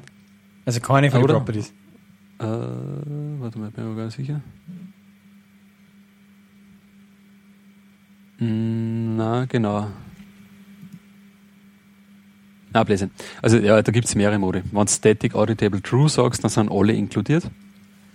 Du kannst aber bei dem Auditable nicht nur True schreiben, sondern du kannst dem auch zum Beispiel sagen, include, Doppelpunkt und dann eine Liste von Properties, die halt inkludiert sind im, im Audit-Log. Mhm. Oder du kannst sagen exclude und dann exkludiert er die. Mhm. Genau, ja, und wenn du das gemacht hast, ähm, ist es so, dass man diese Domain-Klasse dann geändert wird, also sprich, wenn es ein Insert gibt, wenn es ein Update gibt oder wenn es ein Delete gibt, dann schreibt er das mit in diese Audit-Log-Tabelle. Und je nachdem, wie es du jetzt konfiguriert hast, ja, schreibt er entweder in die Audit-Log-Tabelle nur eine, du, pass auf, jetzt hat es ein Insert gegeben äh, für die Personenklasse und das hat jetzt die ID so und so. Oder wenn es das ganz, äh, wie soll man sagen, äh, es gibt einen anderen Modus so noch, der ein bisschen ausführlicher ist, der speichert dann auch wirklich sozusagen mit, welche Properties äh, sind jetzt dazugekommen oder haben sie geändert und was waren die Werte dieser Properties. Mhm. Das kann man konfigurieren. Ja, ich kann zum Beispiel sagen, für Insert-Events mag ich nur wissen, äh, welche Klasse und welche ID. Aber zum Beispiel beim Update-Event mag ich wissen, welche Werte haben die Properties gehabt. Also sprich, welche Property hat sich überhaupt geändert bei dem Update-Event. Mhm. Vorher, nachher oder wie? Oder? Genau, genau, vorher, mhm. nachher. Mhm. Cool. Und beim Delete kannst du auch wieder so konfigurieren, dass du sagst, na, du, pass auf, speichert mal jetzt alle Properties weg, die es halt vor dem Delete gehabt hat. Oder du kannst du genauso gut sagen, na, du speichert mal jetzt nur die IDs, die ID halt weg, die es vor dem Delete gehabt hat und den Klassennamen. Mhm. Genau, cool. ja. Ich meine, ich muss eh ehrlich sagen, ich habe mich im Endeffekt da an dem Hibern, an dem Grails Audit Log Plugin da orientiert, was es eh schon gibt. Mhm. Ähm, aber nach einigen Iterationen ist jetzt eigentlich im Endeffekt eine komplett eigenständige Codebasis draus geworden. Mhm. Hm. Das Einzige, was halt von der, von der Vorgehensweise gleich ist, es ist halt, wird halt über so einen Persistence Event Listener quasi gemacht. Ja. Da gibt es diese Abstract Persistence Event Listener Klasse. Und wenn du von der ableitest, kriegst du sozusagen so Persistence Events halt mit. Okay, genau. Und ja. genau auf das hängt er sich. Und das ist quasi dann die, die Ausgangsbasis, wo er halt drinnen hängt im, im Framework. Mhm. Und hast vor, dass das als offizielles Plugin auch released so, oder? Ja, weiß ich noch nicht. Mal schauen. ich muss jetzt einmal nur bei, bei uns äh, dann wirklich ein produktiv einbauen. Mhm. Und ja, da muss man sich überlegen, ob es das. Ich bin gerade am überlegen, ob ich damals dann für den Prototypen das Envers-Plugin hergenommen habe oder ob ich mir da auch irgendwas selbst gestrickt habe. Ich bin mir gar nicht mehr ganz sicher. Jetzt muss ich schnell einmal Mhm. Das Inverse, erstens mal war es, glaube ich, von der, ähm, von der Hibernate-Version äh, hat es auch nicht zusammenpasst, weil das Grails 2.1 hat nur eine ältere Hibernate-Version. Und ja. das Inverse war, glaube ich, zwar prinzipiell unterstützt, aber mir hat es nicht so angeschaut, als ob jetzt das der, äh, der Hauptstrang war, mhm. unter dem es entwickelt worden ist. Ah, und doch, mir war es irgendwo dann, dann. Ja, mir war es dann irgendwo zu groß ja, und zu viel. Also mhm. ich habe mir gedacht, das muss einfacher gehen über so einen Listener, der mir das wegschreibt einfach. Ja. Geil, habe ich Version 0.1.8 hergenommen damals. mhm. Und jetzt ist es schon auf 2.1, aber naja. Hm. Ja, ja. Hm. Kommt man immer wieder irgendwie zu der Anforderung. Ja, dass man so mitloggen will, wer was für keine Domainobjekte verändert hat. Mhm. Ja, da habe ich schon mehrere Lösungen gesehen eigentlich. Also dieses Mitlocken, ich habe auch schon gesehen, was dass man sich einfach den, den Edit-User und den Edit-Timestamp halt immer mit abspeichert. Bei jedem Domänenobjekt. Ja, halt aber da hast du ja nur so quasi Last Was war der letzte halt, oder? Ja, ja genau, ja. genau. Aber dass du das wirklich auch sehen kannst. Wir haben zum Beispiel beim Timer äh, richtige Historie, was halt sozusagen, weil du musst zum Beispiel beim Fahrtenbuch ähm, nachweisen können, die Änderungen Mhm, okay. Und der speichert zum Beispiel, wenn du im WebUI irgendwas änderst, jede Änderung als Historie weg, du kannst dann halt genau schauen, der Fahrtenbucheindruck war halt vorher so und jetzt ist er so und der ist jetzt mhm. zweimal geändert worden von dem und dem User, dass du ja, wirklich jetzt okay. fürs Finanzamt nachweisen kannst, ähm, ja, da ist genau einfach nur die Beschreibung geändert worden oder der Route irgendwas anderes eingetragen worden, aber nicht die Kilometer oder nicht das Datum oder so, ja. Mhm. Und da nutzen wir halt das Envers dafür, ja. Okay. Mhm. Ja. Ja, ich meine, was ich auch schon gesehen habe, zum Beispiel, ist halt eher die Hardcore-Version, aber ein Trigger-Tabellen direkt auf der Datenbank. ist auch eine Version, was du, dass du quasi eine, eine History-Tabellen machst und ja. jedes Mal, wenn du ein Update hast, dann schreibst du den alten Stand in die History-Tabellen rein. Ja. Geht, ich meine, geht im Endeffekt auch relativ gut, solange wie du halt keine neuen Spalten hinzufügst und dann zum Beispiel vergisst, dass du das dazu tust oder so. Ja. Ist natürlich nie passiert, aber. aber Historisierung ja. richtig von den Einträgen und so, dass du dann auch eben so Versionen oder Taggen oder was kannst, mhm. das ist sowieso nochmal ein anderes Thema. Da brauchst du dann schon äh, richtig ja, anderes. Ja. Genau. Da gibt es ja dieses, mhm. dieses JCR, das Content Repository, das zum Beispiel hat automatisch so eine Versionierung und so drinnen. Ah, hat es drin, genau, über das haben wir schon mal geredet, gell? Haben wir schon mal JCR. Mhm. Ja, na, also bei uns reicht es jetzt eigentlich, dass man diese Änderungen, bei uns war es jetzt eigentlich nur wirklich so relevant, dass wir halt beim Update äh, die Property Values mitspeichern. Bei Insert und Delete brauchen wir es aber eigentlich nicht. Mhm. Und weil wir einfach da so einen, so einen Sync halt implementieren müssen. Dass es dann irgendwo hier abgleicht, oder was? Dass es dann irgendwo hier abgleicht, genau. Mhm. Okay. Und beim Insert muss er sowieso das komplette Objekt quasi abgleichen, aber beim, beim Update wollen wir halt nur die, wollen wir halt nur die Properties mhm. äh, umschirmen, die sie halt auch geändert haben. Okay. Und ja, wie gesagt, jetzt iPod ist es noch nicht. Ich hoffe, dass so von den Features jetzt einmal ausreicht, ja. Mhm. Mhm. Aber ich habe es halt ziemlich konfigurierbar gehalten. Ja, war auch wieder mal nett, einmal ein Grades-Plugin schreiben. ja. Cool. Haben wir vorher dann die, die Dings nochmal durchgelesen, das Kapitel vom Programming Rails über ja. die Rails-Plugins. das ist ganz gut beschrieben dort, auch die Grundregeln, was man sich halten ja, soll und so, gell? Es sind halt wirklich so Best Practices, ja. Jetzt ja. nichts irgendwie Weltbewegendes, aber was da, was halt vorhin kommt, der halt schon, weiß ich nicht, x Plugins geschrieben hat. Ja. So, mhm. weiß ich, dass du erst einmal die ganzen Ordner auslöscht, die du eigentlich für Plugin überhaupt nicht brauchst, ja. Oder mhm. die ganzen Dateien, die halt ja. zwar generiert werden, aber ja. du brauchst das halt nicht. Mhm. Und so. Und das ist schon. Ja, und auch was, was ich jetzt da gesehen habe in deiner Description dann vom Plugin, dass du dann gleich mal das kleine, das Excluded alles uh, machst von den Tests und so, dass das nicht reinkommt in das fertige Plugin ja. dann und so. Ja. Genau, ja. Das ist ganz gut, ja. Na, macht schon Spaß. Mhm. Ja, man sollte das eigentlich eh. Und bei uns kommen jetzt eh immer mehr so separate Plugins rein in die, in die Anwendung, weil es einfach auch die, die Anwendung schon so groß ist dass ich schon jetzt so neue, eigenständige Funktionalitäten mag, jetzt nicht einfach wieder eine Bampfen halt irgendwie. Mhm. Da tendiere wirklich schon eher dazu, dass ich genau Plugins nehme. Mhm. Aber wenn es vielleicht von dem Taggen und von dem Versionieren ein bisschen umständlicher ist, ja. weil du halt in der Anwendung gehst her, machst du irgendeine Änderung und passt, ja, committest ja. und zack. Und da musst du halt wirklich eine Version machen, aber ja. ja. Ich meine, ein dirty Weg war ja auch zum Beispiel jetzt in Grails, dass du ähm, das Plugin erstößt mit Package-Plugin lokal bei dir und dann einfach in den Lib-Ordner einkopierst. Gange da. Ich meine, für die Entwicklungsphase kannst du ja einfach mit Punkt, Punkt und Slash als Verzeichnis einfach relativ auf das genau. daneben liegende Plugin verweisen. Genau. Äh, Darfst du halt dann nicht vergessen, wenn du zum, zum, Beispiel von dem aus ein War oder so machst, ja, duscht halt. Klar. Aber, oder duscht, ja. ja, zumindest lange Zeit hat es einmal duscht. Ja. Hm. Gut, gut.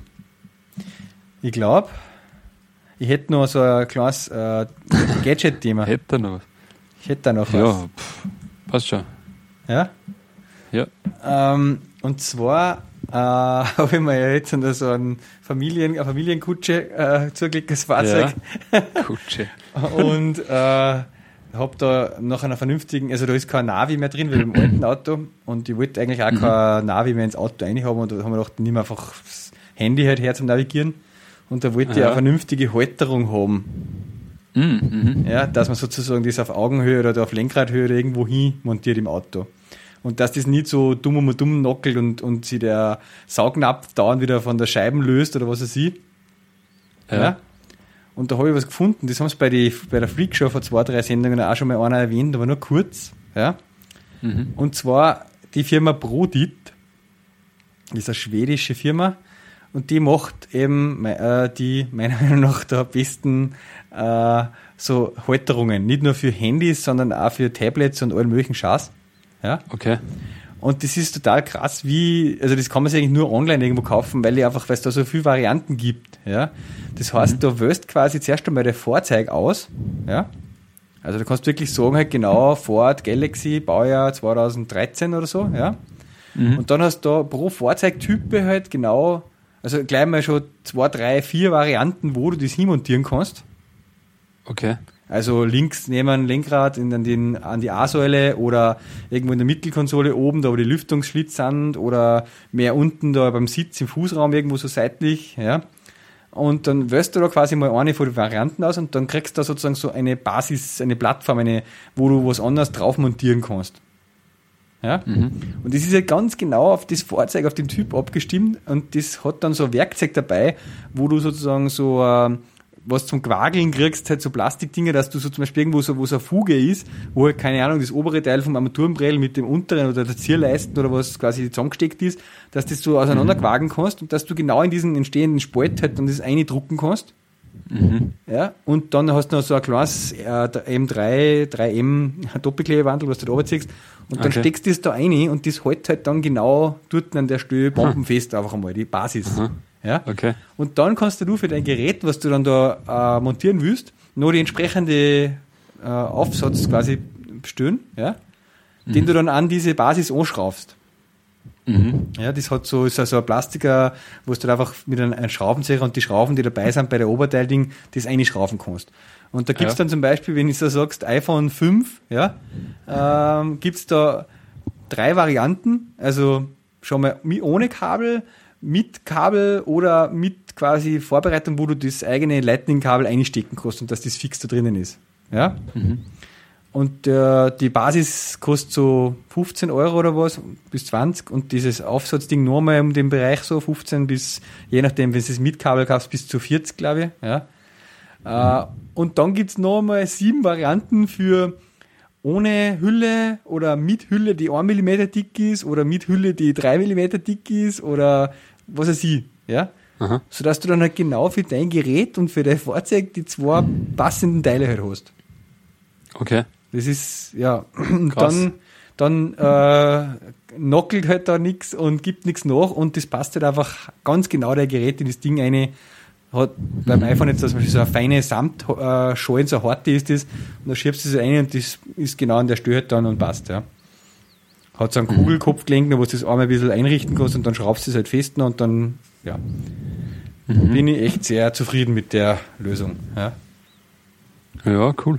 Ja, welche Autotypen werden da unterstützt? Alles mögliche oder was? Alles, oder? also ja, da kannst Alles. jede Marke und dann nur die ganzen Fahrzeuge und Baujahr mhm. auswählen, brutal, voll viel. Krass. Mhm. Cool. Und ich habe das dann bei Brodit äh, Shop immer so die Uhr noch eine Post in die Dings, aber mhm. ich glaube, ich ja, habe was bestellt. Ja. Brodit.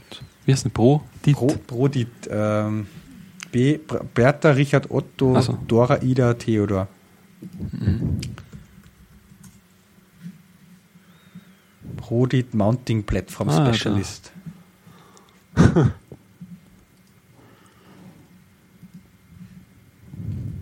Okay, cool. Ja, also gibt eine Empfehlung von mir für das. Leider kriegen wir da wahrscheinlich keine Affiliate-Links zusammen, aber. ja. Und ich muss sagen, eigentlich, da bin ich echt äh, positiv äh, überrascht gewesen. Ähm, das Apple Maps ist mittlerweile echt äh, nicht mehr so schlecht. Also zum Navigieren und so bei uns herum ähm, ja. funktioniert das tadellos. Und das okay. Coole ist halt einfach, da nutze ich jetzt auch Siri öfters einmal wieder, dann sage ich einfach, bring mich nach Hause mhm. und dann navigiere da schon dahin. Also das funktioniert echt ganz cool. Ja. Mhm. Ja, Siri benutzt ja teilweise. Ich eigentlich hauptsächlich zum äh, Reminder oder so setzen oder zum, mhm. Ach so, schau. zum okay. Timer für, für den Tee. Aha.